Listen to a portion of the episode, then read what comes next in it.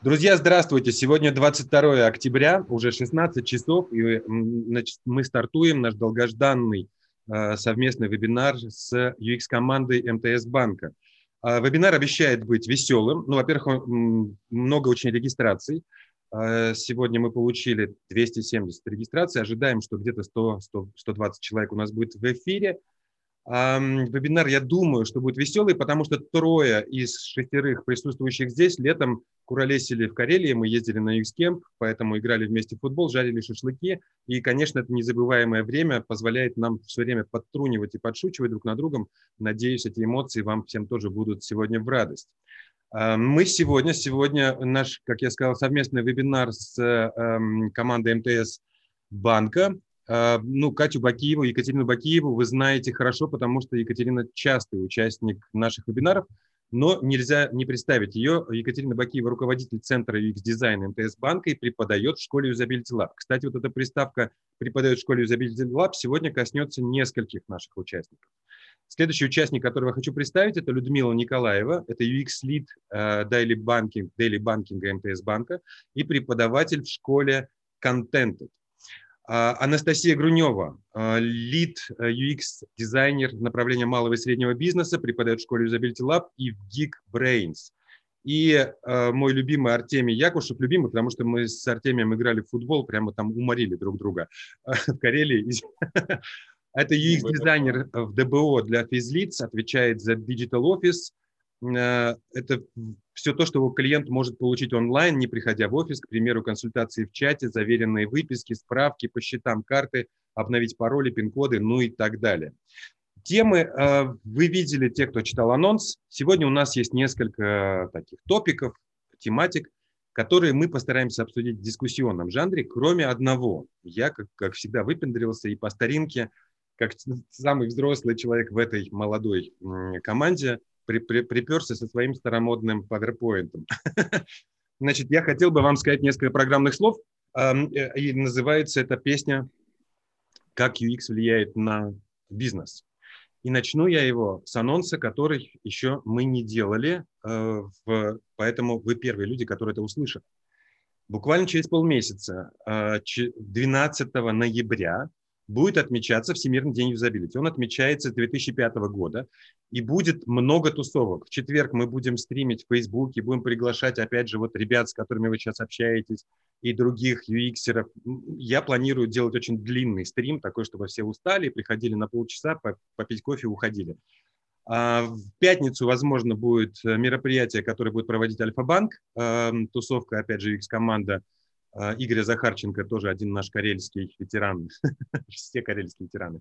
И в субботу, 14 числа, эм, уни, университет, Питерский университет ИТМО будет тоже делать большую конференцию. Все это будет в онлайне, и все это будет при моей модерации, поэтому будет единой регистрации, поэтому все вы получите приглашение на этот прекрасный праздник.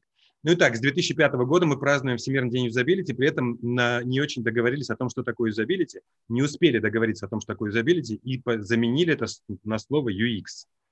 Um, давайте вернемся к корням и uh, ну, просто вот такой интерактив устроим. А что такое юзабилити?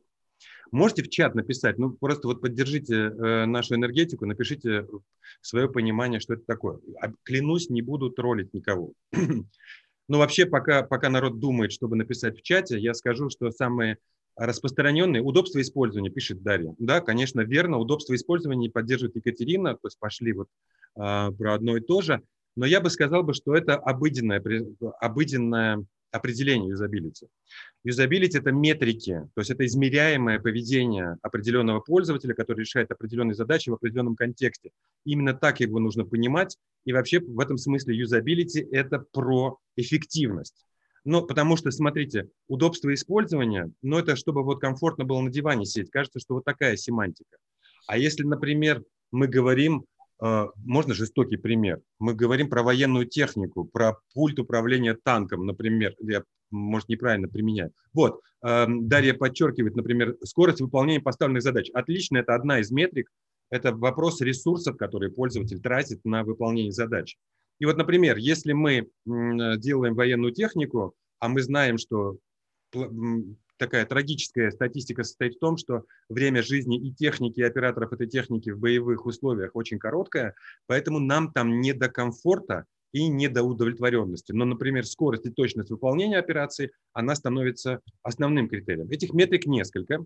Я хочу э, в этом смысле показать вам э, некоторую диаграммку, э, которая, которая сразу все расставит по местам. Есть такой стандарт, который определяет, что такое юзабилити, и мы видим, существует продукт. Между нами есть продукт-оунеры, и я хотел бы сегодня узнать, кто из нас продукт-оунеры, но мне для, под это есть опросик. У продукта есть контекст использования, который состоит из трех компонент, который я уже сегодня перечислял. Это пользователь, задача, которую он решает, и условия, в которых он выполняет это действие, э, как технически это оборудование, так и в том числе социальные, какая, эм, какой социум влияет на принятие решений. У пользователя есть цель. Цель формирует его ожидания. Но ожидания никогда, ну, так, такова жизнь, никогда точно, точности не сбываются. То есть между фактом и ожиданиями есть разница. И вот, собственно, вот этот gap, вот эта разница между ожиданиями и фактическим результатом, который получает человек, она может быть и должна быть измерена в виде метрик, которые я сейчас тоже поясню. И это и есть вот грани... диапазон, вот, это, вот эти границы и есть, собственно, юзабилити. То есть юзабилити – степень результативности, эффективности, продуктивности. Я перечисляю метрики, с которой определенный пользователь решает определенные задачи в определенных условиях. К слову говоря, вот эти вот много-много слов, которые я произнес, означают, грустную вещь для нас, что если мы даже очень постарались и сделали все очень хорошо, обязательно найдется хотя бы один человек, который скажет, что это полный отстой, то, что мы сделали. И, воз, и, и, и, возможно, дело не в том, что мы плохо поработали, а потому что пользователь при помощи нашего продукта пытается решить другую задачу, или пользователь не из нашей целевой аудитории, или он оказался в каких-то э, экстремальных условиях, которые мы не смогли себе запланировать. Э, Оксана пишет, что юзабилити – это удобство и простота использования и степень удобства использования. Полный отстой, как говорил главный менеджер продукта Степан Воеводин. Спасибо, что поддержите меня комментариями. Итак, результативность – это как много людей смогли добиться результата при помощи нашего продукта или отдельного сценария использования в этом продукте. Эффективность, она же продуктивность. Это, помните, вот вы говорили про скорость.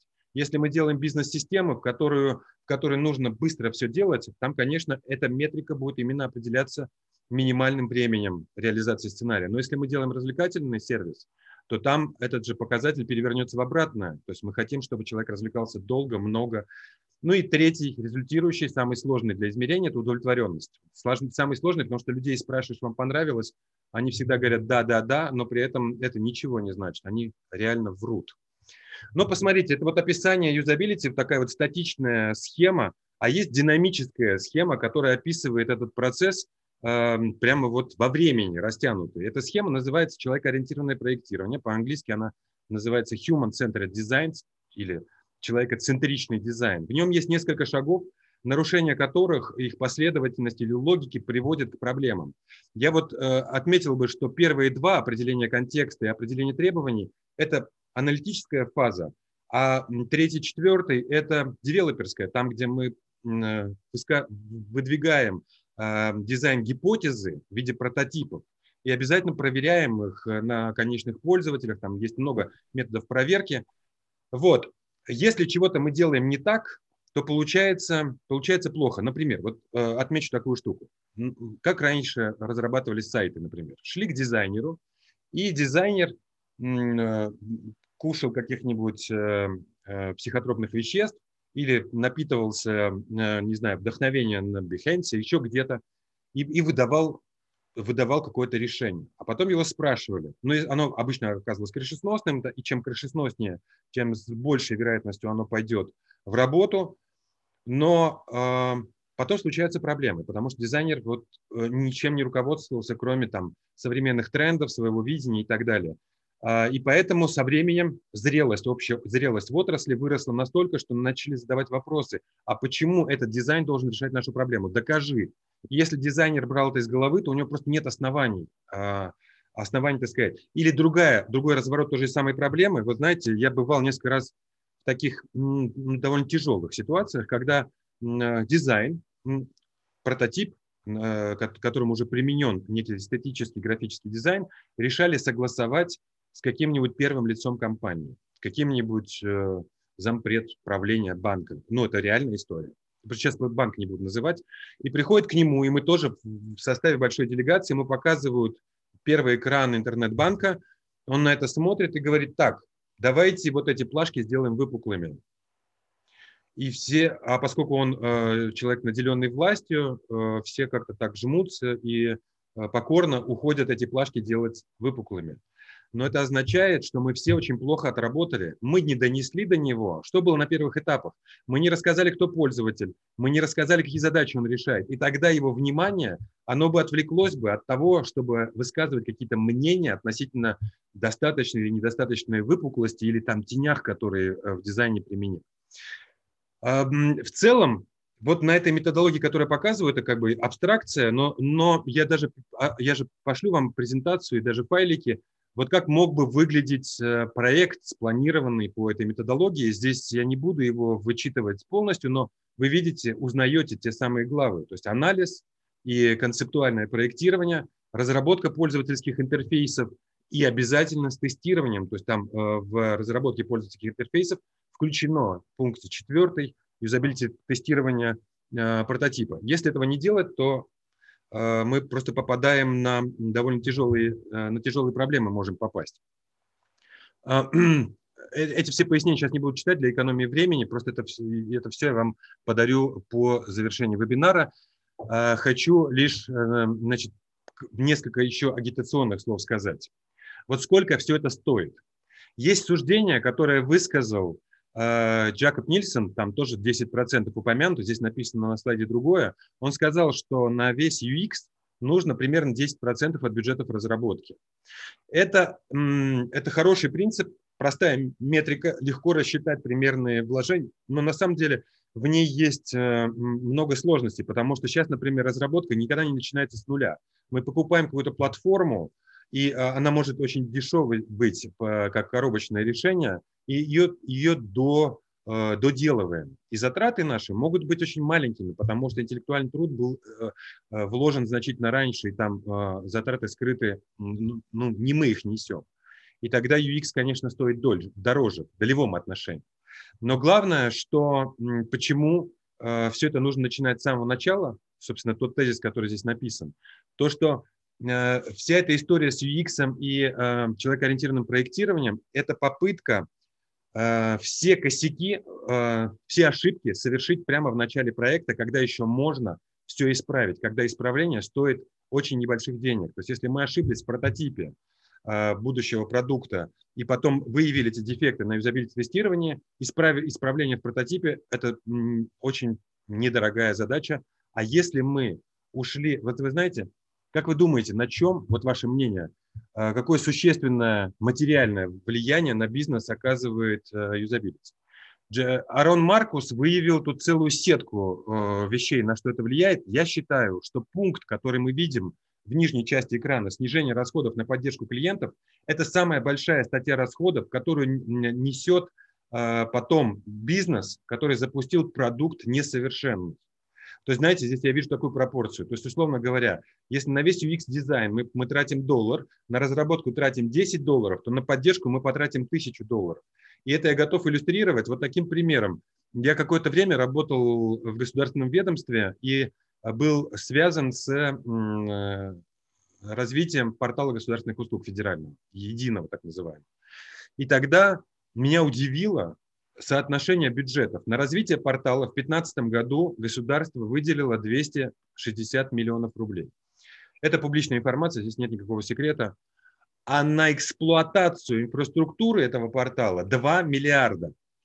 Просто чтобы вы понимали. И если посмотреть структуру затрат, там, конечно, эксплуатации. Это, конечно, инфраструктура, ЦОДы, провода и так далее, и так далее. Но огромную долю занимает колл-центр это служба поддержки пользователей.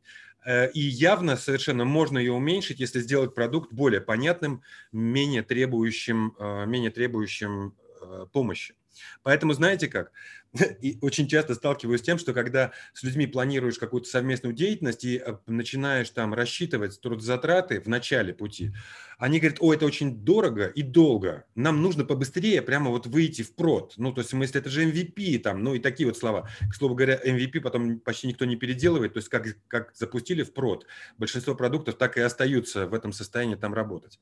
Ну вот, то есть эти затраты, которые мы прогнозируем, они явные. А вот про то, что на, на эксплуатацию уйдет в 100 раз больше, почему-то э, об этом бизнес редко знает, думает, проявляет здесь какую-то в этом вопросе наивность.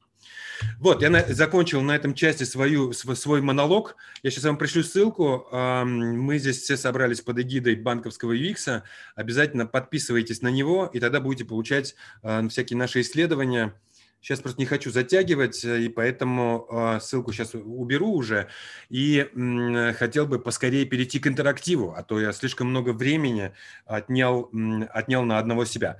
Давайте в качестве такой прослойки просто познакомимся. Я запущу опрос первый, чтобы вы покликали и вернулись к своим мониторам, если заскучали от моего разговора. А, скажите, чем вы занимаетесь в вашей команде? Варианты ответов – владелец продукта, разработчик, дизайнер, исследователь. Ну, если вы не хотите отвечать, там есть опция пропустить опрос. Я так это озвучиваю, потому что у нас есть еще YouTube, который не видит этого опроса. У нас уже проголосовало 56%, бойко идет голосование. Я чуть-чуть потяну время, чтобы было 70, чтобы было красиво, хотя тенденция понятна. Здесь очень много наших коллег, ребята. Давайте, вот мы прошли отметку 70, поэтому я завершу опрос и покажу его результаты. 19, 30% э, нашей аудитории – исследователи, 24 – дизайнеры, 27 эм, – владельцы продуктов. При этом разработчиков здесь э, совсем немного. Ну вот, э, сегодня таких опросов будет несколько, поэтому далеко от экранов не отходите, будем периодически, периодически вас о чем-нибудь спрашивать. А вы, кстати говоря, не забывайте писать нам свои вопросы в блоке «Вопросы-ответы», чтобы мы могли, чтобы мы могли э, э, подготовиться к ответу на них. Наша следующая тема, которую мы хотели бы обсудить, это выстраивание UX в новой команде, как бы с нуля. Нашим топик-стартером будет Людмила Николаева – с чего начать выстраивание процесса? Как внедрить UX-исследования в процесс работы с продуктом? Как создать ценность UX-исследований в продуктовой команде, если ее недостаточно? Люда, присоединяйся к нам. Всем привет. Да. Привет. Привет, Люд. А я еще хотела тоже сказать, Дим, мы договорились, что у нас будет такая живая дискуссия, то есть Люд какую-то водную часть расскажет, а потом мы там будем накидывать э, вопросы, в том числе вопросы наших участников, которые будут появляться в чате. Конечно. Супер. Будем перебивать друг друга все время. Да, да, да. Ну, неистово. Попробуем такой формат. Давайте а... прям начнем именно с этого, и Катя задаст мне вопрос, а я начну с него рассказывать. Люда, а совсем недавно у тебя был такой вот э, очень уникальный опыт, да, когда ты столкнулась э, с такой ситуацией, вдруг произошла трансформация э, в структуре банка, появился целый большой кластер с несколькими продуктовыми командами. И а, твой размеренный ритм работы там с одной-двумя командами превратился в какое-то непонятное взаимодействие. Э, команд вдруг в моменте стало сразу а, шесть, и нужно было с этим что-то делать. Расскажи вообще, как, как это все было, и зачем это, и зачем вообще нужно как-то выстраивать что-то, подстраивать, перестраивать? Хорошо, спасибо за вопрос. Э, как это было ну, спустя полгода можно сказать, что нормально. А, вспоминая, как это было тогда, было суматошно и э, эмоционально неожиданно, но было очень здорово. Это было такое прекрасное время а, такого хардкорной работы э, на выстраивание процесса. А зачем? А, ну, на самом деле, когда ты работаешь с одной-двумя командами, как это было до этого, то можно жить э, по принципу «пришел запрос, ты его решил, там, кто-то из, там, из твоей малочисленной еще на тот момент команды, и э, вы пошли дальше. То есть, ну, работа по запросу и там по, по мере тех небольших небольших подключений, которые были до этого от команды. А когда команд, то, то что ты говорил, как раз-таки стрим, один стрим превратился в кластер из шести стримов, каждый из которых там множество команд, то подобный подход, он превращает там, весь процесс в хаос, э, дизайнер не понимал, когда, э, как, как прорабатывать тот или иной э, запрос, в какой момент включаться, продукт не понимал, э, а сейчас надо подключаться или, или ну, подключать UX или не надо подключать UX.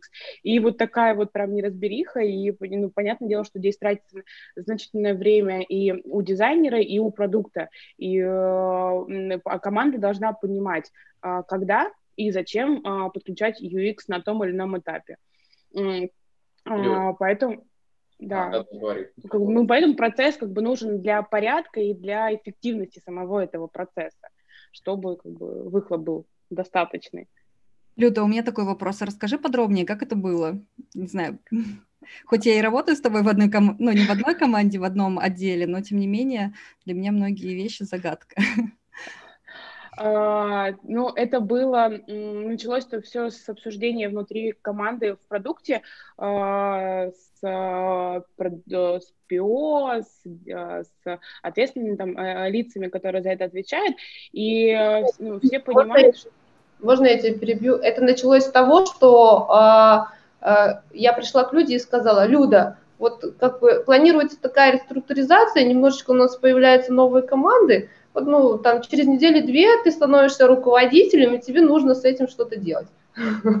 Как-то принять эти команды и начать с ними работать. Наверное, началось с этого. Uh, ну, да, это уже в бреду не помнишь просто, вспоминаешь уже какие-то отрывки. Uh, вот, и мы uh, понимали, что все-таки что-то что нужно делать, и, э, а команда до этого, продуктовая команда, я вот сейчас команда именно как к продукту говорю, а, они э, уже налаживали свой процесс э, с точки зрения работы с продуктом, там, а, от, там, от начала, там, когда появилась идея, до там, следующих всех этапов взаимодействия. И уже был этот процесс, который знает команда, и на этот процесс я там наложила те там участки подсветила, да, и, э, когда э, нужно подключать UX, на каком этапе. Помимо, ну, как бы, когда, ну, да, ок, надо, а зачем? Самое важное, там, еще донести, а зачем это ну, нужно, какой профит получит команда от того, что подключит э, UX на этом этапе, UX-дизайнера на этом этапе. И э, также я рассказала про что происходит конкретно, когда UX-дизайнер подключается, для того, чтобы наглядно а, показать, ну, такая про открытость, а, чтобы команда понимала, вообще, что, что, что происходит, почему, а, например, на, нужно подключать UX там за а, длительный, ну, такой достаточный, да, промежуток времени, потому что там исследование, а оно там занимает определенное количество времени, и нельзя там за день до, до релиза подключить UX для того, чтобы там провести исследование. Когда собралась, собралась вся схема, весь процесс, была там презентация больш, большая команде, всему своему кластеру, не нестимому кластеру. И, э, конечно, на этом дело не заканчивается. А, дальше мы уже отдельно с каждой командой прорабатывали, обсуждали, когда, ну вот, как подключать конкретно у них, потому что есть там у каждой команды свои нюансы. А, для меня была отрада и счастье, что какие-то команды новые, они уже знали, как работать UX там, по э, опыту там, с, другими, э, там, с другими компаниями работы, и там было прям самое легкое влияние там, да, и вторжение в их процесс, потому что там все очень мягко, как по маслу пошло, и это прям прекрасно.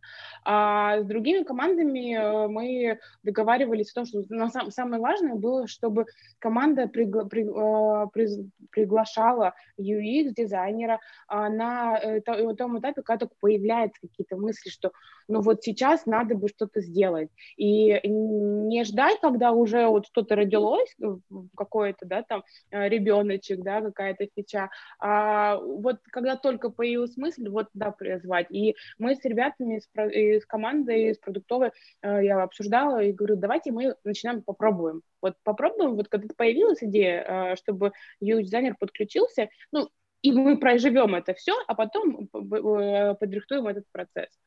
А, ну, конечно, как бы, да, мы, это, это все вот было, и без какого-то такого человеческого и, открыт, и открытого отношения, а, вряд ли бы это а, получилось, а, произошло, потому что там, выстраивание отношений в команде не по м, принципу аудит а, их процессов, а часть команды, это все-таки такое очень важное. Ну, то есть важно, что рассказать и начать пробовать. Как-то так это все было, и вот э, как-то так все роди, родилось. Люд, а вот э, немножко хотел тебя, да, там перебить, но там, знаешь, хотел, э, что ты рассказала ребятам, а вот как, э, на каком, как команда вообще понимает, что вот нужно подключать UX? Mm-hmm. А, ну, на самом деле здесь все э, довольно-таки просто.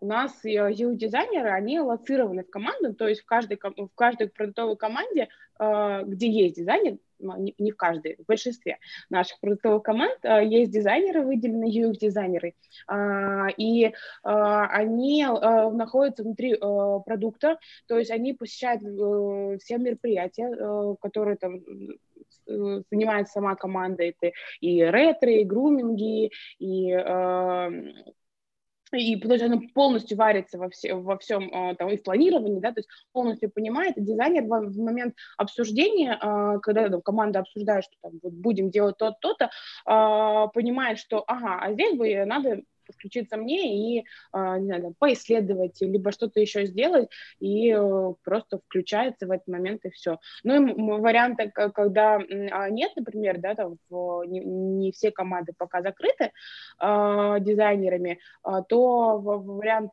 обратиться ко мне, либо к другому дизайнеру с вопросом, а вот сейчас надо или нет, он тоже всегда работает.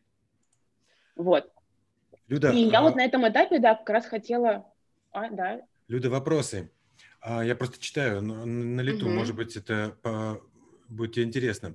Александр Ремезов спрашивает, а какой процесс был построен и как он сработал? Какой процесс был построен? Это встраивание UX в работу с продуктом. То есть, э, чтобы при э, выкатывании э, какой-то фичи UX был частью этого процесса неразрывно. Угу. И Илья как сработал... Да, э, Илья сработал. Богуславский тебе аж два сообщения написал. Люда, расскажи, пожалуйста, ты перенимала опыт у других компаний? Если нет, то почему? Если да, то у кого и по какой причине? А, опыт у других компаний, эм, хочется задать в ответ вопрос. А, опыт части чего? В части а, выстраивания процесса? Люда, Люда, на такой, на такой вопрос всегда нужно отвечать одинаково. Нужно врать и говорить, что ты весь опыт принимал у компании Apple. Никто не знает, как Apple устроено. Apple, Google, все, вот, конечно, это да, это безусловно, это у нас вот в ДНК обязательно. Mm-hmm. А, ну и плюс, э, как, если там в целом, ну, конечно же, э, мы не рождаем что-то, мы не придумываем велосипед, и это откуда-то все равно приходит потихоньку, где-то вот на подкорке э, ну, придумали сами, сами мы все придумали. Нужно говорить, что вы придумали Apple. А, Нет, ну, естественно, ну, что-то мы где-то брали, а в основном-то, конечно... Мы придумали, как у Apple. Да. Люд, а Илья дальше спрашивает, Илья дальше спрашивает, как команды приняли твои идеи и как ты работала с возражениями? Были ли вообще возражения, сопротивление от команд? Да, я э, расскажу про это э, чуть-чуть попозже. Просто вот в этом моменте я очень хотела еще и, э, в принципе, у, у участников спросить, как у них, в принципе, выстроен процесс, а потом расскажу, как это было э, у нас в приня принятии этого изменения процесса. Хорошо. Давайте так. Э, Давай. Э, Посмотрим, как продукт-менеджер э, понимает, что нужно подключать UX ну, ну как, да, как да, в продукте понимает, да, что нужно подключать UX. Как mm-hmm. раз вот э, варианты ответов есть, и да. очень интересно. Где нужно, а где не нужно. А, опрос от Людмилы. Как у вас в команде продукт-менеджер понимает, что нужно подключать э, UX? Варианты ответов это для YouTube читаю. Дизайнер в команде и сам определяет, когда включаться. Подключает после запуска, оценить, оценить уже готовый продукт. Команда подключает дизайнера на этапе обсуждения идеи вместе выстраивает процесс. Три варианта ответа можно пропустить, если не хочется отвечать. А, сейчас у нас 50% уже проголосовало, подождем еще две секундочки. Но тут есть один, один из вариантов ответа, он такой, как бы сказать, наводящий. Посмотрим, мы не, никогда не узнаем, насколько искренне отвечают наши, наши участники. Но вот сейчас уже перевалилось за 60%, и, наверное, можно э, закрыть 66. И посмотрим на результат. Ну, результат прямо вот молодцы все. Дизайнер подключается Ой, на прекрасно. этапе обсуждения идеи и все вместе выстраивают процесс. А при этом очень мало людей, э, всего лишь один человек кликнул э, в вариант ответа «подключают после запуска» только для того, чтобы оценить готовый продукт. Ну и между ними вариант, когда дизайнер сам решает, э, когда ему подключаться. Как тебе, Люда, такой результат? Это, если это все на самом деле так, это очень прекрасно и здорово. Это прям вот про здоровый UX и здоровые процессы. Мы с приличными людьми общаемся. А, я нисколько не сомневаюсь про приличность. Я а, очень а, радуюсь тому, что все настолько здорово и здорово в этом процессе. Это круто. Я вернусь сюда к вопросу, который Илья задал, да, про как команда в целом отреагировала. Но было по-разному. Это было и от принятия и внедрения этого всего, в том числе это в тех командах, как я раньше уже говорила, что те, которые уже знают, что такое UX, для них это было, а, ну да, вот здорово, вот теперь понятно, как это в, конкретно вот в нашем, да, э, процессе, а давайте делать, и супер, кто-то Э, ну, были там про непринятие, да, какие-то моменты, но методом обсуждения, там, э, донесения мы как-то э, пытали, в каждой, с каждой командой уже поработали, попробовали, работаем и пробуем, но как бы по-всякому бывает это все. Мы плюс еще там эмпатию в командах развиваем, когда а, погружаем их во все этапы исследования, вместе придумываем, а, обсуждаем там гипотезу, ну, как и должно быть, да, в, с продуктом, а, вместе там обсуждаем сценарии, приглашаем их на исследования, чтобы они слышали пользователей, и это прям не новая тема, но имела очень такой ошеломительный эффект внутри команд.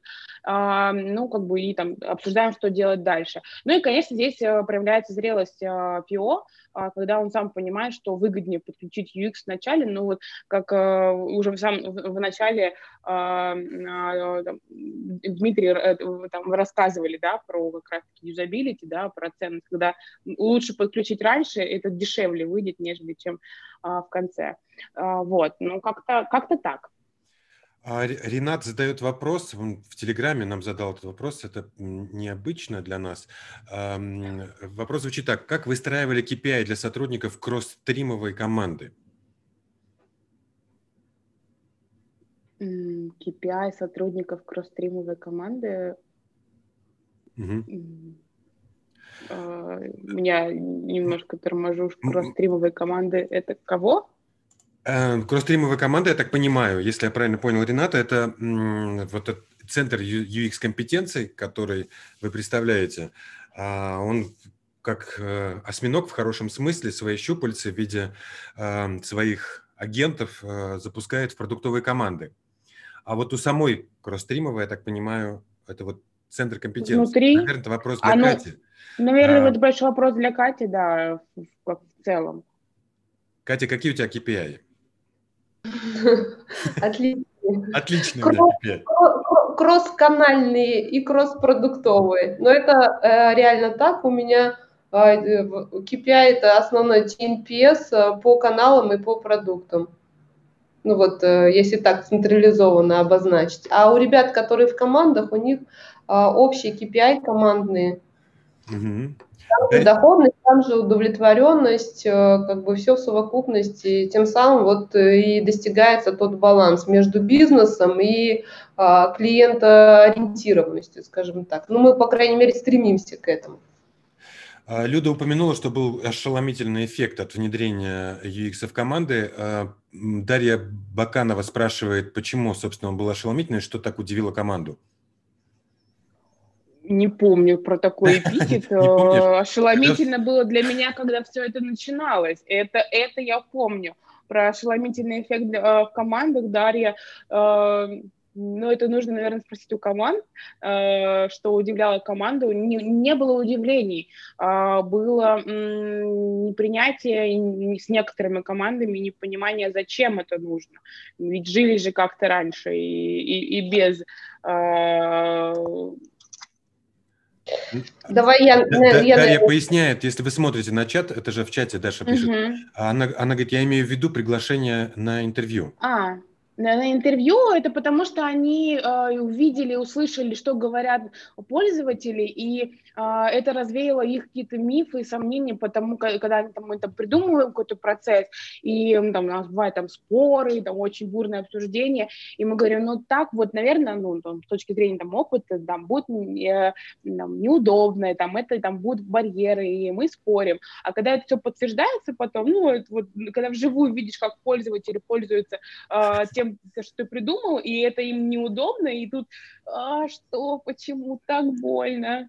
Я тут хихикаю, потому что вспомнил картинку, которую я сейчас могу проиллюстрировать. Помнишь, это такой известный мем интернетный, то, что юзеру дают стакан и думают, что он из него будет пить, а он начинает его облизывать снизу. то есть совершенный шок от того, как э, пользователь понимает, как взаимодействовать с продуктом. Да, да, да. И поэтому про ошеломительность это именно вот в этом было. А, да. а я а я хочу добавить, что, ну вот э, к первой части вопроса, что, ну, как бы, если есть задача оценить, э, насколько там эффективно, классно, нравится UX-исследователь, э, UX-дизайнер команде, мы, например, раз в полгода практикуем опрос анонимный ПИО, где собираем обратную связь о работе UX-дизайнеров. И у нас, в принципе, вот как бы мы проводили два раза такой опрос, и там оценка с прошлого года, она вот прям сильно улучшилась. Но это больше всего связано с тем, что а, ресурсов стало больше и доступность как бы а, помощи от а, ребят, она, ну, как бы более стала доступна и, соответственно, удовлетворенность выше. Так что, если кому нужно замерять, там, узнавать, каково это, то можно запускать анонимные опросы. Маленький уточняющий вопрос. Екатерина Черняева спрашивает, а что такое подключать UX? Это исследование или дизайн имеется в виду?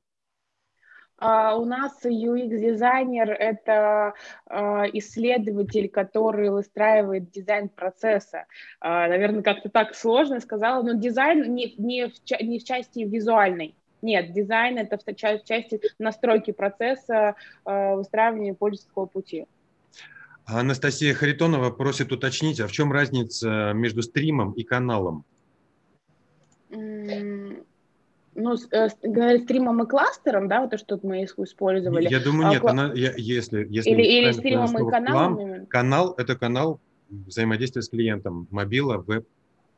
Я могу, ну, я, могу, я могу, наверное, объяснить. Есть, э, кан, ну, как бы канал, взаимодействие с клиентом, это там приложение, я не знаю, там сайт, э, там колл-центр, офисы.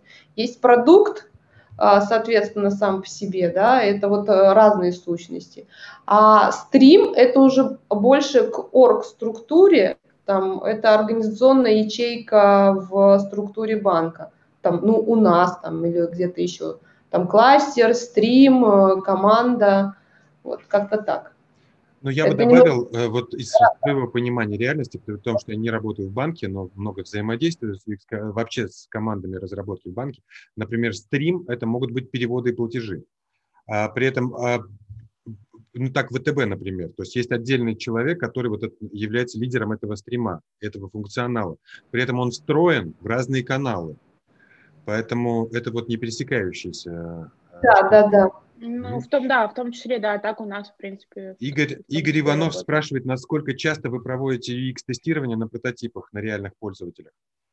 Каждую выводимую фичу мы проверяем на UX-тестировании. А поясни, какого размера должна быть функциональность? То есть на а, кнопку передвинули, сразу тестируете или все-таки? Нет, ну нет, естественно, которая влияет на, на клиентский, на пользовательский опыт, да. Э, если мы а, просто поменяли какую-то кнопку, то э, чаще всего это экспертная оценка а, смотрится и дальше это выкатывается. Здесь Если просто, знаешь, что... почему я так зацепился, начал э, задавать свои наводящие вопросы, потому что вообще вот в нынешнем мире с гибкими методологиями, с agile, с канбанами, э, с, господи, с бэклогами, а не, не очень понятно на самом деле, в какой момент отрезать и говорить, что вот сейчас нужно уже проводить э, исследования с привлечением пользователей для оценки качества, потому что иногда такие микроизменения происходят, что каждый из них отследить, ну, просто ее даже протестировать не можно, невозможно, потому что не затрагивает цел, целостного сценария пользователя. Mm-hmm. Да? А, и вот подобрать масштаб или отсечку, вот момент, когда ты говоришь, ну все, накопилось много изменений, их нужно протестировать. А, ну, когда накопилось много изменений, нужно потестировать, да, но это уже на бою, видимо, когда уже они вышли в релизе, и а, а, мы практикуем то, что какие-то там реальные такие длительные сценарии, да, длинные сценарии мы тестируем на этапе, когда только, в принципе, сформировался какой-то сценарий, там, это прототип, это еще не боевая, даже не тестовая среда, а мы проверяем, как пользователи реально будут проходить через него но и в том числе и уже на а, боевых э, версиях а, а, делаем там, э, чеки, как это работает, ну, в том числе какие-то наши небольшие изменения, работают они или нет. Небольшие изменения мы часто очень коридорками проверяем. Александр Букин спрашивает, после первого тестирования и внесения изменений, сколько еще итераций тестирования вы проводите? Как это на практике складывается? По-разному. А, зависит от э, результатов э, исследования, а, зависит от, ну, потому что, да, там может быть очень много что, что сделано, зависит от того, что а, сколько барьеров взято в работу, а какой большой объем UX долга, с которым мы дальше работаем, но в целом, там, ну, два-три, наверное, в среднем, плюс-минус выходит. Да, я, я ждал вот именно цифру 3, потому что, опять же, я как догматик или хранитель догм про 10%, и, это 3. Ну, то есть наиболее распространенно, что делайте 3 а, дизайн-тест, дизайн-тест, вот таких вот 3 итерации. А, Екатерина Черняева спрашивает, кто отслеживает, что все важное отдается на тесты, и как это можно отследить? Ну, что это, это как раз-таки вот эта основа выстраивания процесса, кто мы показывая команде, когда нужно все это делать, да, когда там тест нужно подключать, команда сама или, при, или сама привлекает, либо дизайнер релацированный в команду все это э, видит и понимает, что сейчас это нужно сделать. А если такое не происходит, ну, например, да, по-разному бывает, пока бывает и, э, и даже как в выстроенном процессе, то у нас есть, э, там, вот как раз с э, Темой взаимодействием в этом процессе, у нас есть на этапе релиза, перед релизом там до, и у нас есть там UX-чек. Если UX-чека не стоит в, в том процессе, который отдает команда, то э, команде возвращается обратно это все без UX-чеков. Возвращайтесь с UX-чеков. И такая э, довольно-таки печальная команда возвращается к нам, и э, и им нужно получить от нас UX-чек. А так мы э, методом проб и ошибок э, понимаем, что вот как эффективнее работать, да, чтобы все это, там, работа вся эта не уходила там, стол куда-то, да, там э, не заканчивалось. Как-то так. Спасибо, Люд. Э, смотрю на Катину картинку у нее за спиной и не могу не вспомнить известный вот этот троллинг, который возник между вами и Альфа-банком, а вы, ваши офисы находятся рядом. я, я не знаю, все ли понимают, о чем идет речь. Это когда Альфа-банк переехал в технопарк, он вывесил у себя э, над плакат, над входом, что ребята из соседних банков э, решайтесь. И потом МТС банк ответил, да, мы хотим бургер, колу, там еще что-то. Ну и начался такой троллинг плакатов. Я просто подумал, что Катя сидит на, довольно рискованно, Потому что если там вот окна Альфа-банка, и Альфа-банк сообразит, что сейчас происходит, они могут вывесить какой-нибудь плакат. Это будет забавный троллинг, да, Катя? Давайте двинемся. Катя, Катя вовремя отвернется. Да, да, да. Давайте двинемся дальше. У нас следующий топик, э, намеченный нами, это важность исследований при запуске продукта. А, и нашим топик-стартером является Анастасия Грунева. Как исследования помогают узнать востребованность продукта и сэкономить деньги компании? Поговорим про продукт, который не запустился после Каздева. Это интересно. Настя, включай микрофон. Да, я с удовольствием на самом деле поделюсь своим опытом, а, но, наверное, сначала такой больше небольшой автоп. Вспомним, когда в 2000-х годах а, запускали новые продукты, либо стартапы, когда еще не были так широко развиты исследования, как сейчас. И тогда запуск нового продукта, мне кажется, был какой-то идеей фикс, и он, они не тестировались практически на пользователях и не выявляли свою целевую аудиторию. И как бы идея, по сути, должна была, не знаю, принести огромную прибыль компании, да, и казалось, что действительно это классная идея, она должна взлететь. Но часто стартапы и новые продукты уходили в минус после запуска а, непроверенных своих каких-то гипотез. И на самом деле это подтверждают исследования, где явно показано количество выживших стартапов и новых продуктов после так, таких запусков. И, например, в 2015 году а, тысяча стартапов было запущено в месяц, и только три из них выжили, да только потому, что они проверили, кто их целевая аудитория и вообще востребованность продукта в целом. И мне кажется, сейчас такая тенденция, что во многих компаниях уже проводятся исследования перед запуском любого продукта, и даже кажется какой-то элементарно маленькой фичи функции, которую хотят протестировать. И вообще на э, потребность, на выявление вот потребности, не знаю, перед клиентами, людьми, пользователями. Вот, это такой автоп. Настя, а зачем вы вообще проводите исследования mm-hmm. для новых продуктов?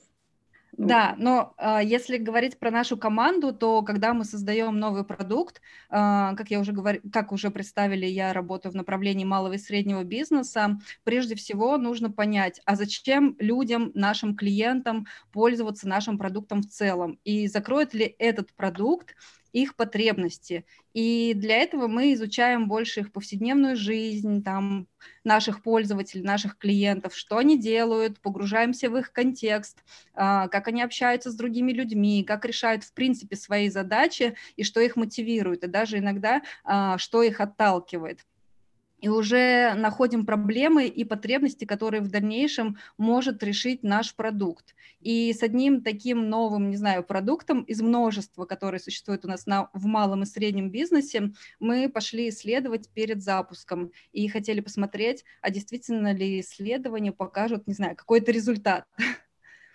А какие вы вообще исследования проводите вот на этом этапе? Угу. Ну, те методы какие применяете?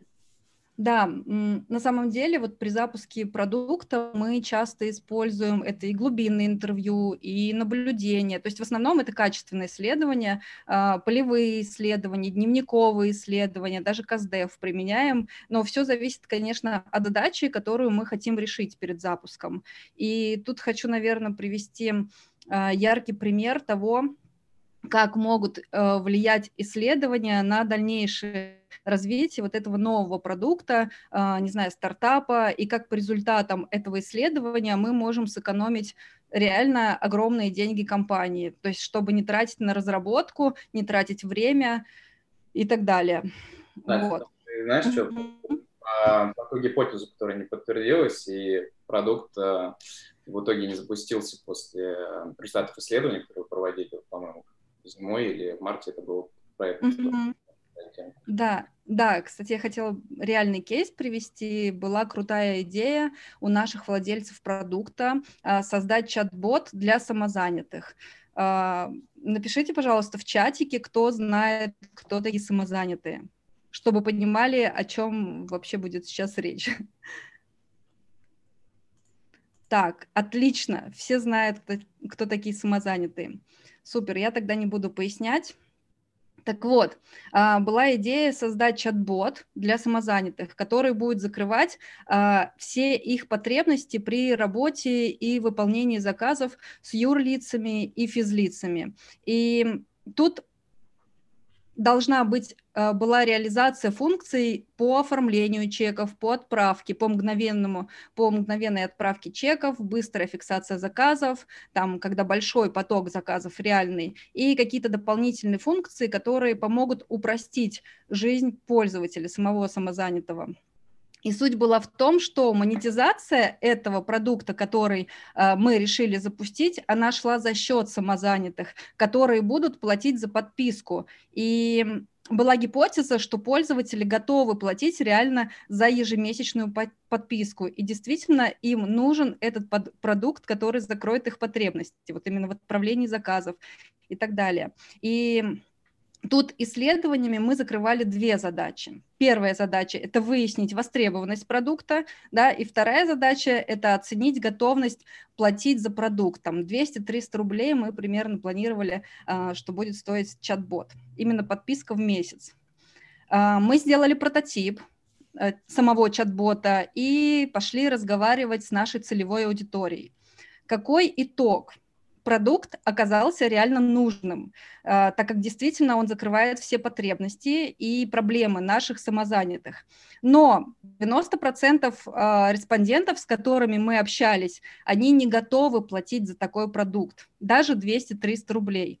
Оказывается, по мнению самих респондентов, во многих сервисах, а, которыми они пользуются, уже есть бесплатные чат-боты, которые помогают закрыть какие-то их потребности, да, и, например, сервис «Мой налог» а, для самозанятых закрывает большую часть функционала нашего чат-бота, и для самозанятых, еще раз повторюсь, 200-300 рублей а, в месяц за подписку – это уже денежная единица бьет по карману. Почему? Ну, потому что элементарно у самих самозанятых не всегда стабильный доход.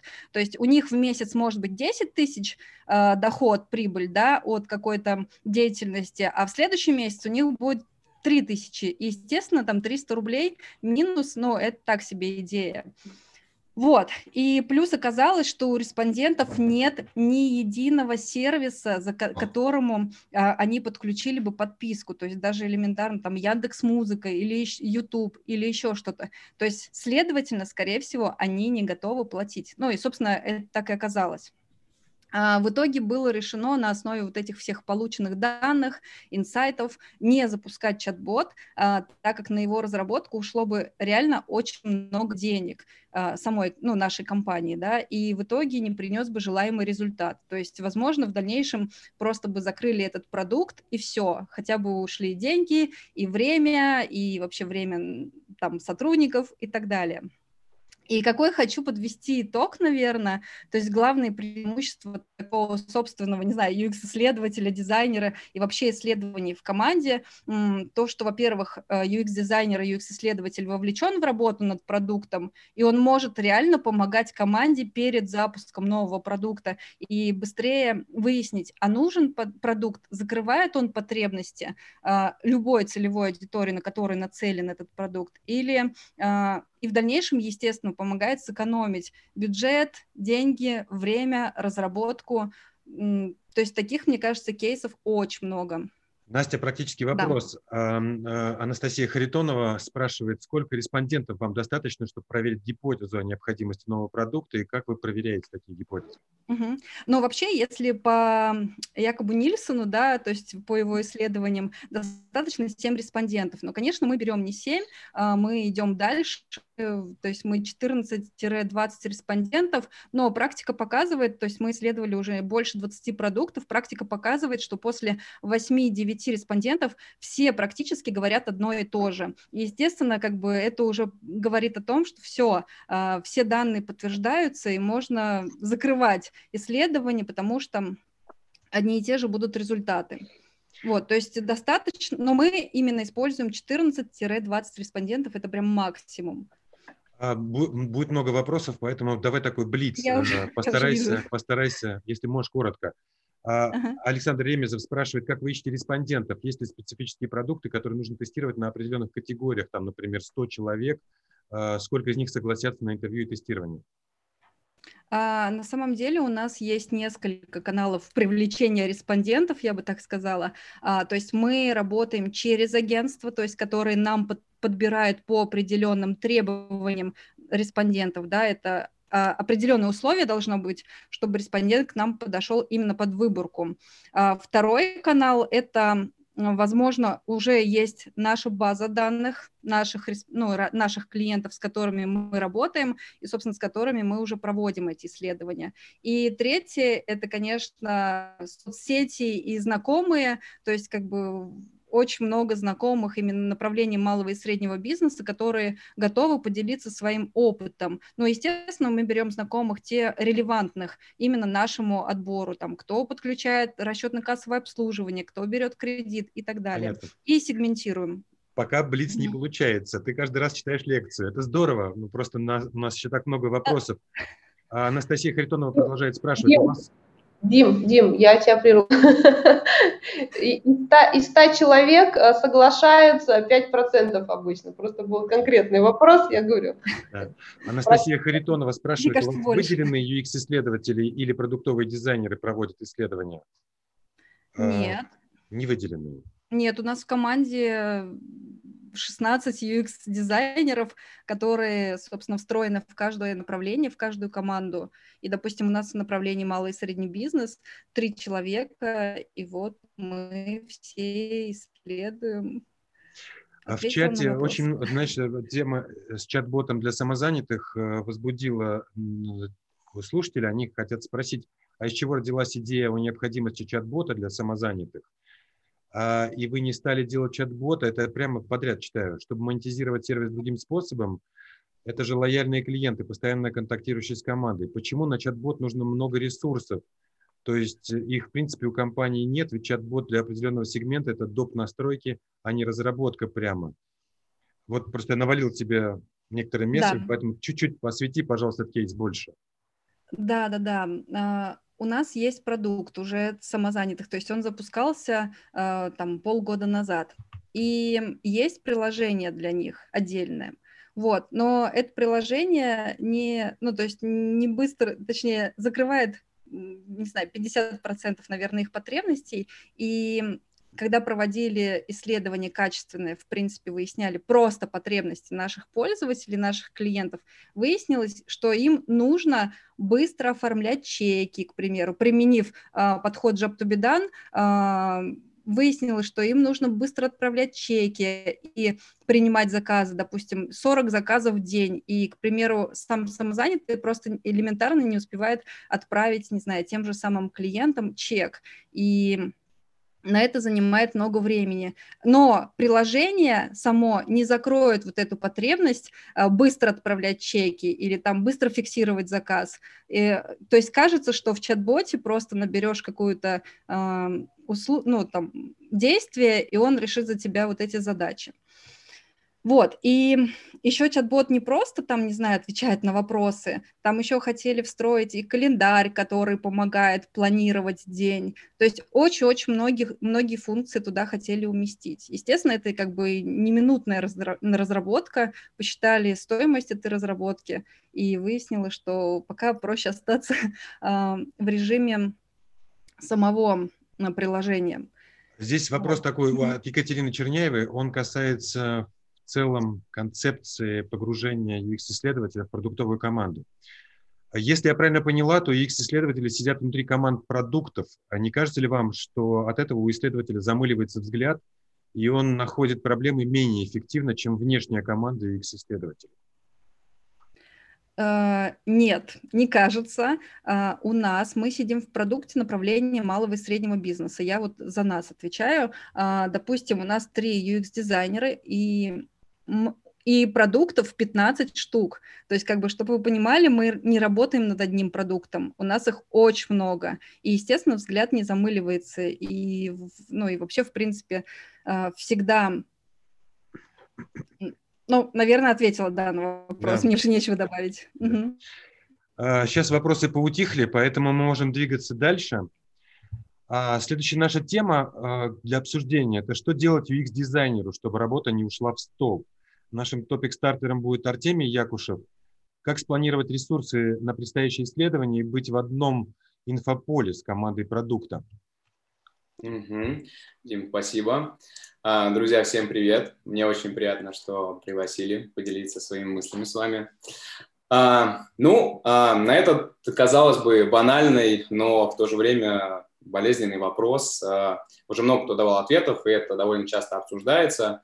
Расскажу о своем личном опыте, о своей работе.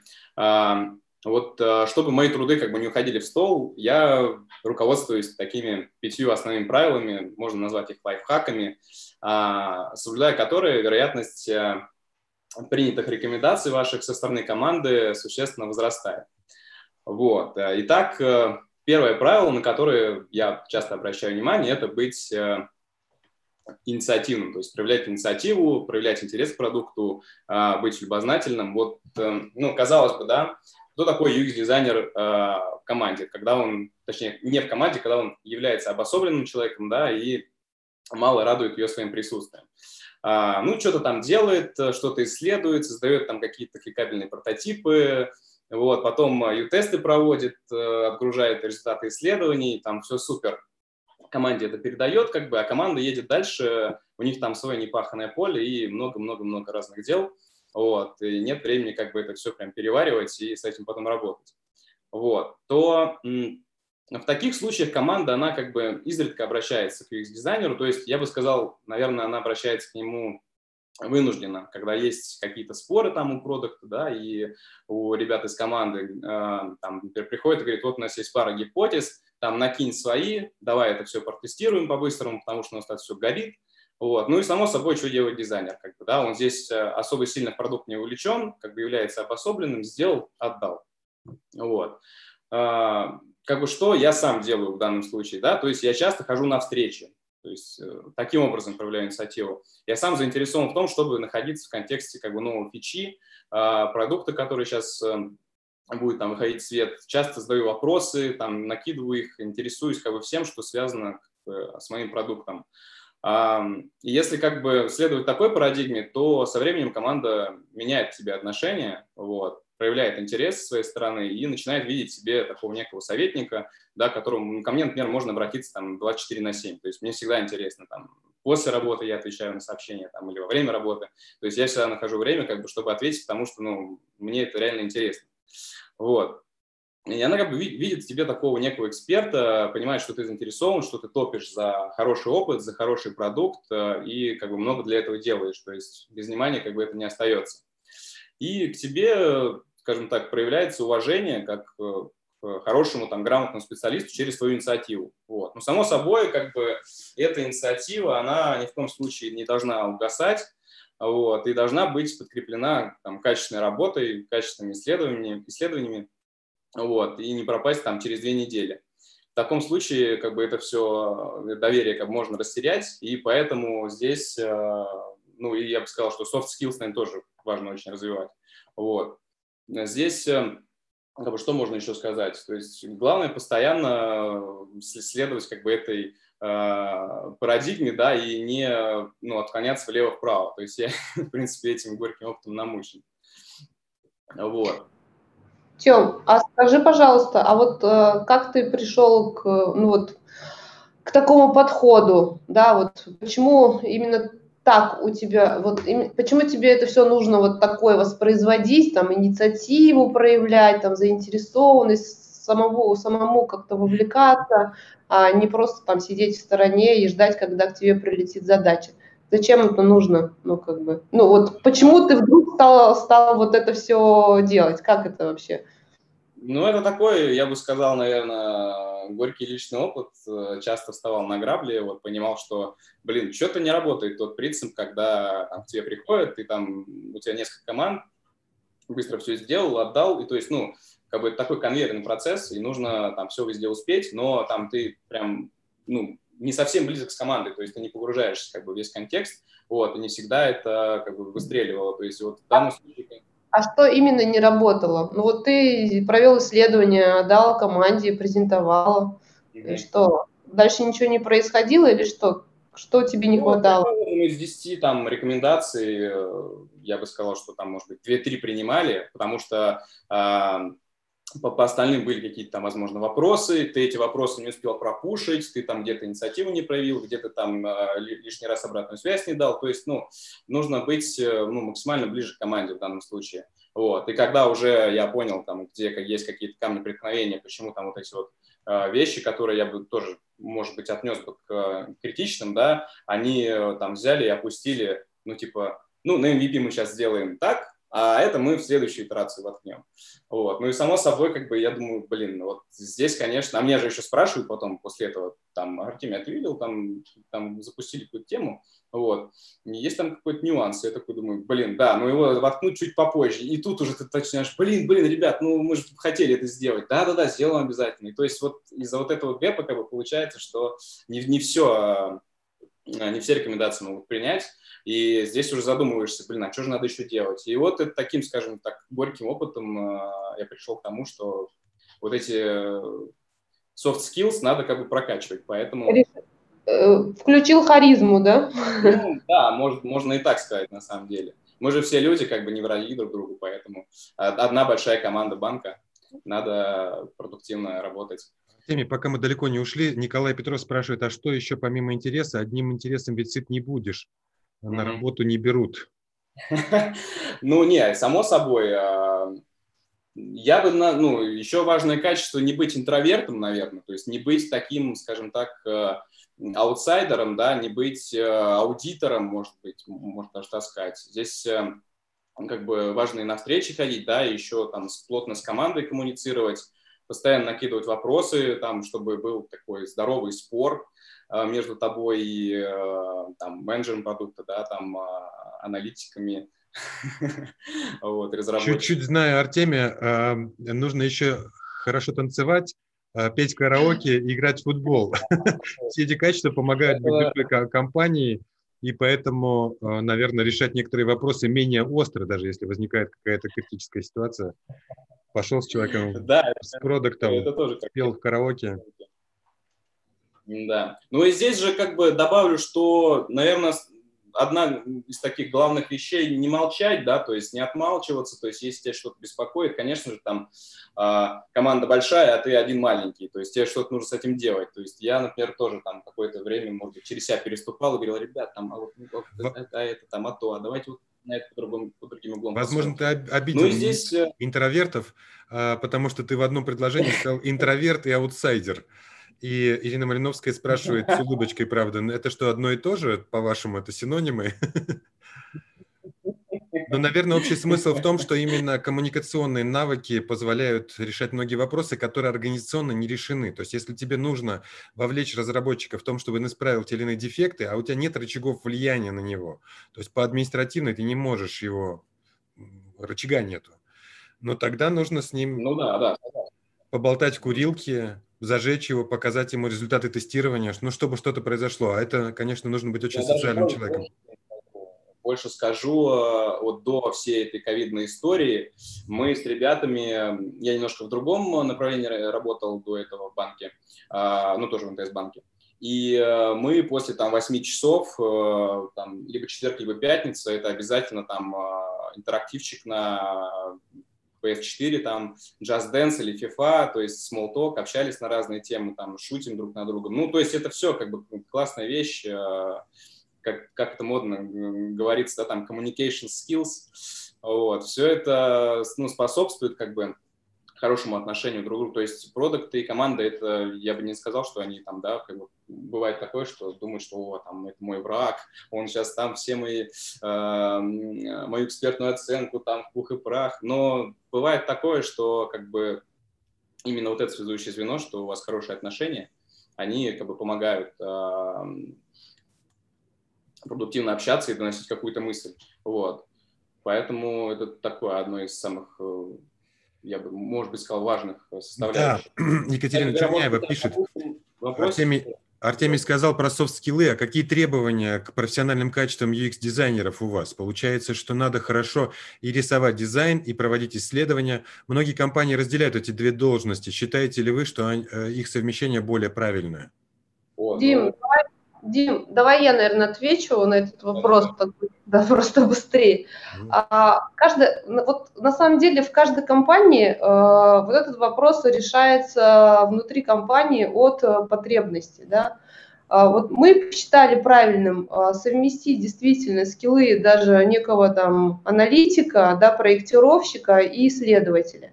Мы точно принимаем в команду ребят э, там прокачанных в исследованиях, но не имеющих опыт в проектировании, там, э, я не знаю, в дизайне, в аналитике. И дальше как бы развиваем их внутри. Ну, то есть мы, мы берем а, с опытом исследователя, там, с, с хорошим опытом дизайна, и дальше стараемся развить недостающие скиллы, потому что, а, ну, как бы вот эти три составляющие для работы конкретно у нас, они очень важны. То есть это умение анализировать а, пользовательский опыт, работать с какой-то аналитикой, с, какой-то, с какими-то данными, там, проектировать в какой-то степени, да, там, точно там не до конечного дизайна, но создавать макеты, прототипы это важно и нужно. И это ну, прям нужно делать. Вот. И, соответственно, исследовать. Да, то есть, но всегда кандидаты, там, имеющие хороший опыт в исследованиях, они для нас а, в приоритете, потому что всему остальному а, мы можем а, доучить и как бы тем самым восполнить недостающие скиллы. Вот. Отлично. Ну, таким образом, мы плавно перешли к э, нашей сессии вопросов и ответов. У нас а, есть несколько... Допустим, вот э, опросик э, я тебе тоже скинул. А, а да, у нас есть два опроса, которые мы забыли. Во-первых, твой, угу. относительно того, эм, Бывает ли у ребят такое, да, что работа уходит да, в стол? бывает ли, что работа уходит в стол, и я, поскольку я, я читал твои опросы, ребята, голосуйте, голосуйте, отвечайте на вопросы, а я пока потяну время тем, что расскажу, что у меня один из моих бывших работодателей, но на заре моей профессиональной деятельности, меня очень похвалил. Он сказал, что у меня неплохая результативность, потому что примерно 10% рекомендаций он принимает от меня в работу, а мой предшественник давал только 5% КПД. Я, наверное, сильно повлияю, и это был, это был комплимент, понимаешь? А, поэтому я считаю, ну ладно, сейчас, наверное, будет влияние на опрос – Давай все-таки подождем. Сейчас 56% проголосовало. Чуть-чуть подождем. А, чуть-чуть, подождем. А, народ настроен философски, могу тебе сказать, такой спойлер. Не знаю. А варианты ответа для YouTube я прочитаю. Собственно, опрос состоит, часто ли ваша работа уходит в стол. Первый вариант категоричный, нет никогда, все 100% рекомендаций принимают. Второй редко, редко принимают большинство рекомендаций. Средний вариант бывает, но такова жизнь. А, следующий экстремальный вариант часто, но я не виноват, часто в смысле идет в стол, но в ответственности моей нет. И один почти всегда не принимает э, работу, она идет в стол, исследование проводит для галочки. А уже 74%, я думаю, довольно представительная выборка, поэтому давайте посмотрим на результаты. А, ну вот ты понял, почему я сказал, что философский народ настроен. Они выбрали вариант ответа, что да, бывает, что в стол, ну, такова селяви. Ну вот, но я хочу всех поддержать молодежь, э, что, ребята, ну, не, не бывает много. При том, что, ну, я не самый глупый, но, правда, эффективность. Просто иногда бывает э, такое, ваши предложения не принимают не потому, что они плохие, а потому что, например, мы технологически не готовы к их реализации. Или стоимость внедрения рекомендаций очень большая. Или есть какие-то юридические, например, аспекты, о которых вы не подумали. То есть так-то вот с точки зрения UX все классно, но есть какие-то ограничения, из-за которых сейчас он не будет принят. Я напомню просто в качестве морального мотиватора, что идея iPad была придумана в 1970 году. Вы знаете этот мем относительно того, чтобы в MIT провели среди студентов конкурсную работу, каким должен быть компьютер будущего. И они прямо вот описали iPad. Но iPad появился э, лет через сколько? 40? После того, как его концепция уже была понятна, потому что технологически его сделать было невозможно. Вот, поэтому я считаю, что мы а, люди, UX-еры, UI-дизайнеры, работающие на переднем крае, то есть приближающие, материализующие будущее, мы очень часто можем оказаться, сейчас я, э, как это, э, как, как нас там в школе учили, ненужные люди, да, или там несвоевременные люди. Мы очень часто оказываемся такими несвоевременными людьми, которые видят хорошие решения, но которые сейчас не могут быть реализованы в принципе. И по поводу опросов, вообще-то говоря, у Насти это тоже был свой вопрос, но она про него забыла. Можно мы на секунду... А можно задать. Еще потренируемся в нажимании на кнопки. Настин вопрос просто был очень такой, прямо интересный. А у вас были новые продукты, которые не запускались после исследования? Ну, ответы, соответственно, нет, не было никогда. А второе, мы не исследуем перед запуском, все продукты запускаем, даже если он не закрывает потребность. И да, есть такие примеры. А подождем еще чуть-чуть. Но, конечно, как это говорят, что лучшая война – это не начавшаяся война. лучшая война – это та, которая кончилась миром. И сейчас я пошучу, лучший продукт – это тот, который не запустился. То есть не стартовал в принципе. Потому что большие продукты, большая, большая боль. Но мы должны отдавать себе отчет, что мы не только радость несем, а разрабатывая продукты, иногда и печаль. У нас уже 68% вот перевалили за 70, поэтому давайте посмотрим, а, чтобы поскорее перейти к сессии вопросов и ответов.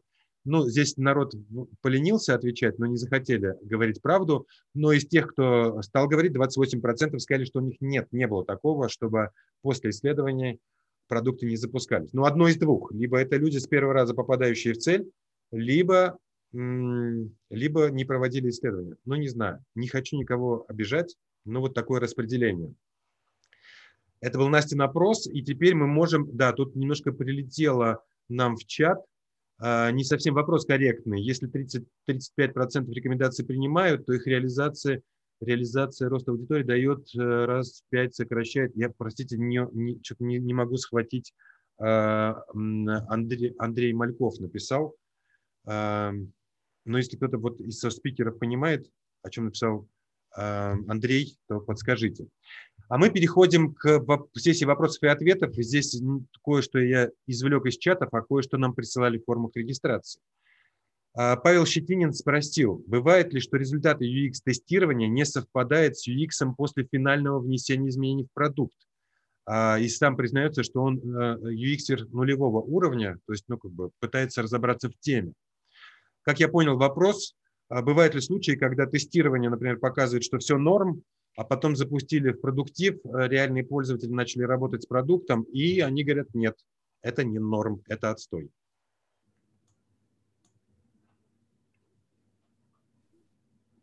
Бывает. Видимо, я нарушу паузу эту. Да. Все, если все, вы все замьючены, коллеги. Ну, вдруг вы говорите неистово так. А, да, конечно, бывает, и это жизнь ну, немножко пофило... добавлю философского, философского настроения. Да, чтобы поддержать Люду, я скажу, почему это может быть, потому что, ну, чисто, э, как бы сказать, статистически, в наших э, тестированиях мы, тестирование проходит на выборках респондентов эти, мы, конечно, стараемся, чтобы эта выборка состо... Э, соответствовала целевой аудитории. Но если произошел какой-то промах в расчете, например, э, внутри продуктовой команде, команды было принято решение тестировать на таких-то пользователях, и продуктовая команда ошиблась, а в, в продуктиве совсем другие люди начали с этим работать. Естественно, будет сильное расхождение в уровне удовлетворенности UX. А еще, одна, еще одно расхождение может быть по причине того, что а, по причине того, что... А, давайте так, не по причине, я хотел другую мысль сказать. А как сгладить возможную вероятность такого? То есть я какую мысль хотел донести? Да, такое может случаться, поэтому нужно уметь предохраняться от этого или дополнительно проверяться. Поэтому всегда понимая недостаточность любых исследований, они без них никуда, но они не покрывают 100% нашей э, клиентской базы, не вовлекают ее, поэтому нужно обязательно делать режимы бета-тестирований, ранних э, пилотов и так далее, и на них обязательно мониторить, э, что происходит. Ну, еще один способ – закладывать в продукт системы мониторинга, собственно, активности пользователей, чтобы иметь возможность на ранних этапах быть готовыми, мобилизованными, вносить какие-то изменения. Идем дальше. А, Игорь Иванов спрашивает у коллег а, из МТС банка, расскажите, а у вас есть единая дизайн-система на все продукты? Если да, то как долго раскатывали ее по всей компании? Ну, у нас есть единая дизайн-система, да. да, но это вопрос больше не к нам. Мы все-таки, ну, у нас есть отдельная дизайн-студия, которая этим занимается, и визуальным дизайном.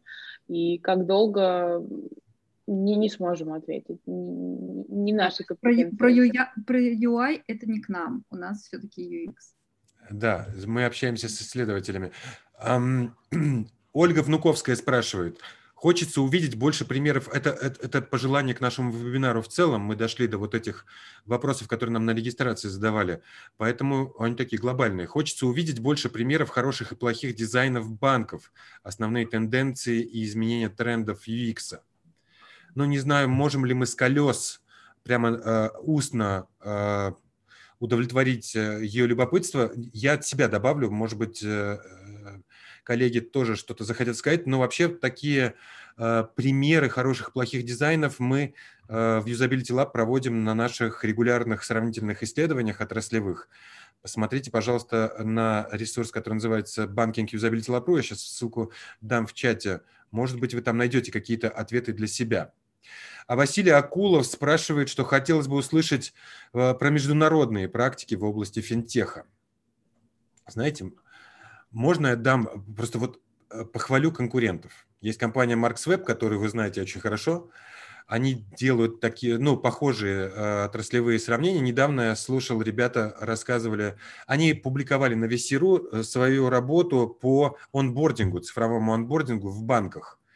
И там, среди прочего, они приводили пример, который, казалось бы, лежит на поверхности. Они приводили пример какого-то китайского банка, мобильное приложение, в мобильном приложении которого можно подзумить картинку. То есть если, например, у вас слабое зрение, например, как я, вы, у вас плюс 2 уже, и вы не можете разглядеть, что там написано, то как в мобильном браузере вы можете увеличить картинку. И для того, э, там они это упоминали в связи с онбордингом, потому что в этом контексте, чтобы научить пользователя, там прямо появляется поверх, поверх э, интерфейсов рука, которая показывает, что нужно сделать вот это движение. Типа здесь это можно, потому что все не привыкли, что в мобильных приложениях это работает, поэтому нужно обучить пользователя с, с, обязательно. Вот я считаю, что э, внедрение в мобильные э, приложения такого, такого способа взаимодействия решило бы очень много проблем с их доступностью.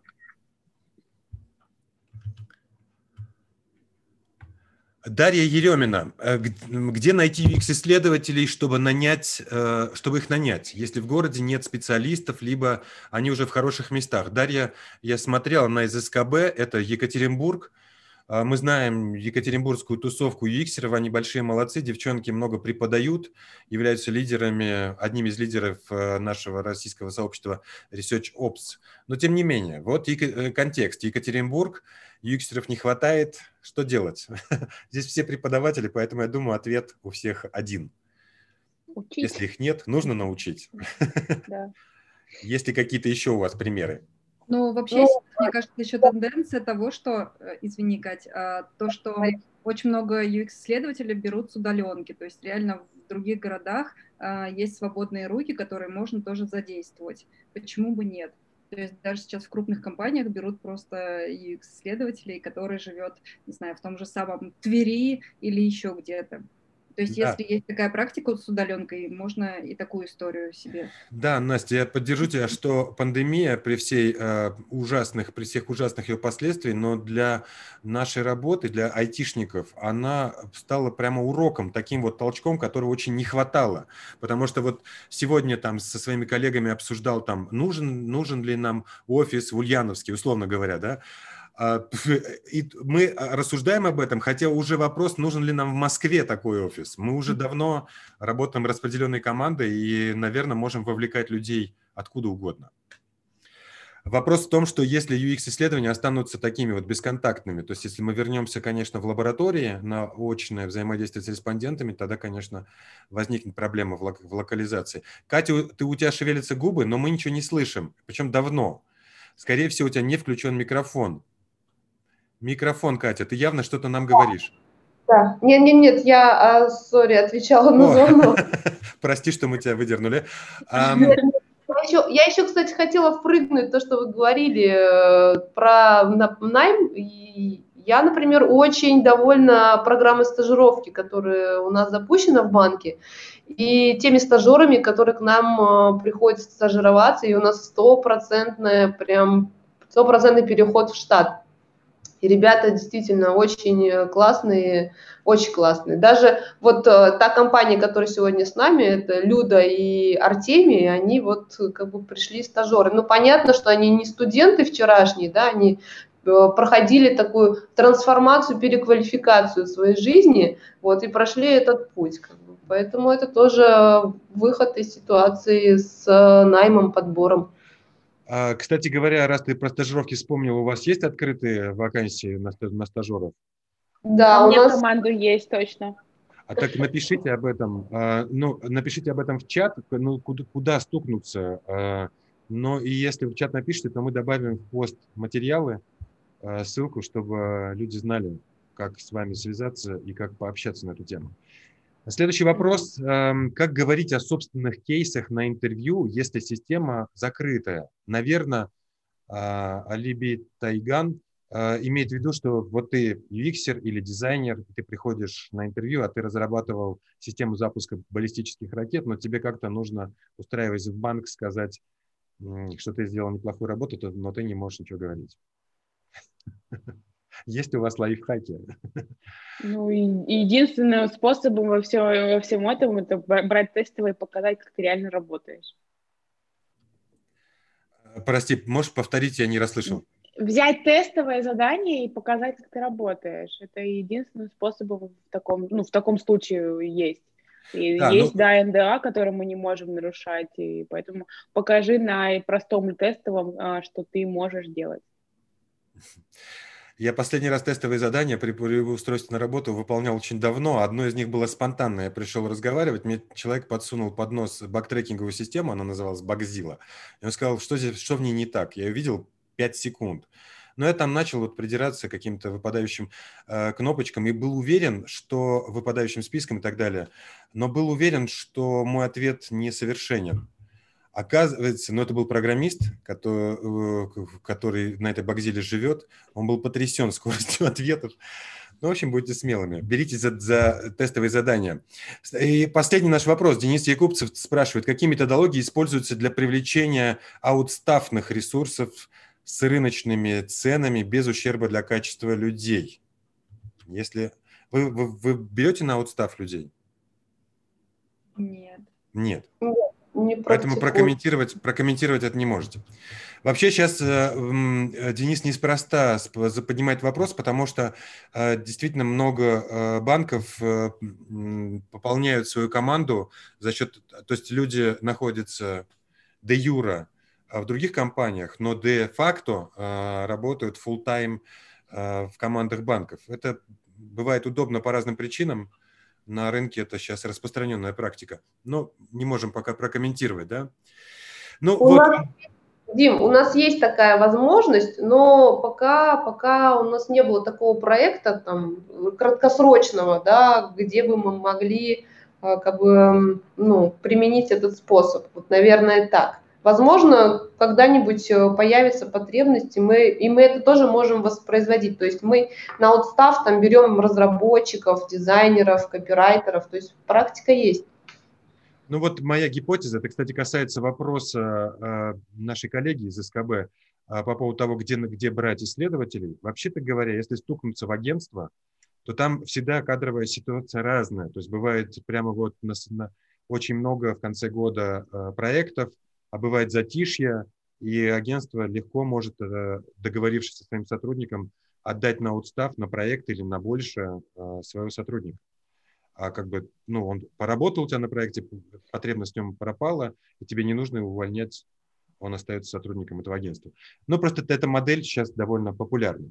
Ну что ж, э, мы, кажется, исчерпали все вопросы, которые нам задали, и мы уже общаемся полтора часа, что говорит о том, что аудитория насытилась э, нашим общением, э, можем запустить еще один опрос, а если у нас есть. У нас его нету на самом деле. А, у нас его нет. Мы все исчерпали, мы исчерпали всю повестку. Я ужасно доволен тем, как мы пообщались. А, дорогие друзья, напишите нам в чат, если вам понравилось с нами общаться. Мы сейчас начнем завершать все это мероприятие, прощаться, обниматься, целоваться. В онлайне это можно делать совершенно безопасно и сколько угодно. Как это? Ладно, шутка не получилась. Но суть в том, что сегодня, нет, не сегодня, мы сейчас будем долго мучительно делать подкаст из нашей записи, и поэтому уже, уже завтра мы разошлем вам ссылки на видосы, на аудио и на э, тексты, которые у нас получатся к этому моменту. Э, Катя, спасибо. Э, спасибо, Люда, спасибо, Настя, спасибо, Артемий. Э, спасибо уже хочется большое. поиграть да. вместе в футбол или спеть в караоке. И Игорь Захарченко хочет, чтобы мы после World Usability Day все поехали в Сочи. Но, по-моему, да, это сумасшедшая, это сумасшедшая идея. Он сам даже не знает, что он, может быть, все будет закрыто к этому моменту, но, тем не менее, он уже какое-то турагентство нацелил на поиск э, вариантов.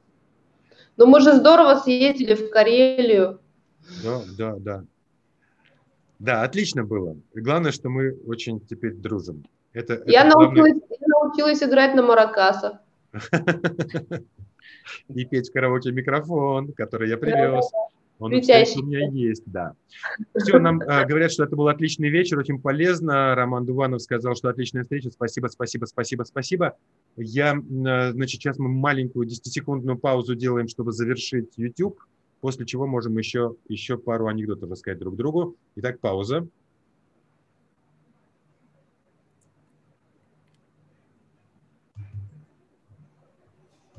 Все, надеюсь, э, наши слова до YouTube дошли. Он начинает конвертировать видео, которое можно будет смотреть. Те, кто пропустил начало вебинара, я видел, что люди подходили чуть позже, они могут э, отмотать э, в YouTube и посмотреть все с самого начала.